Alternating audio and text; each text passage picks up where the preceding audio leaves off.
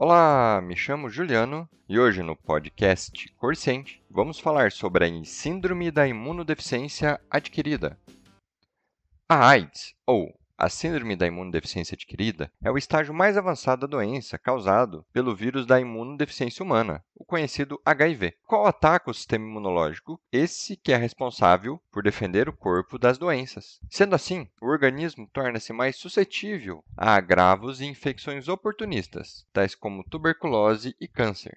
A transmissão do HIV se dá principalmente por uma via sexual, seja ela anal, vaginal ou oral, por transfusão de sangue, contaminado e seus derivados, através do uso de drogas injetáveis e o compartilhamento de instrumentos que furam ou cortam os, e não são esterilizados, tais como os canudos e cachimbos, ou por meio da transmissão vertical da mãe para o filho. Vale destacar que, assim que mesmo assintomático, o portador do HIV pode continuar a transmitir o vírus.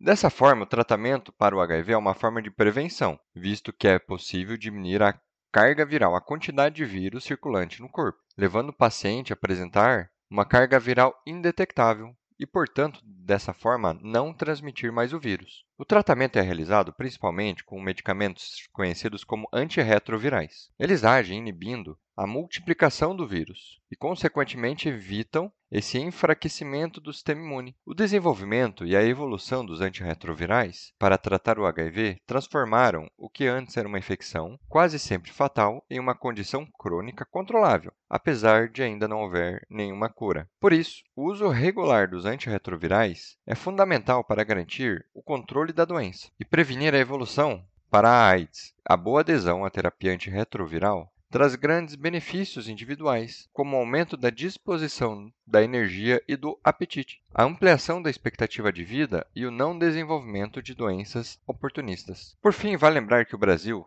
distribui de forma gratuita pelo SUS todos os medicamentos antirretrovirais necessários e garante tratamento para todas as pessoas que vivem com o HIV, independente da carga viral. Bom, as referências utilizadas foram a partir do Ministério da Saúde pelo site aids.gov.br e pela Secretaria do Estado de Saúde de Minas Gerais. E vale lembrar que esse podcast é uma produção do programa Corciente, atividade de extensão da Faculdade de Medicina de Itajubá, em conjunto com a Prefeitura Municipal de Itajubá.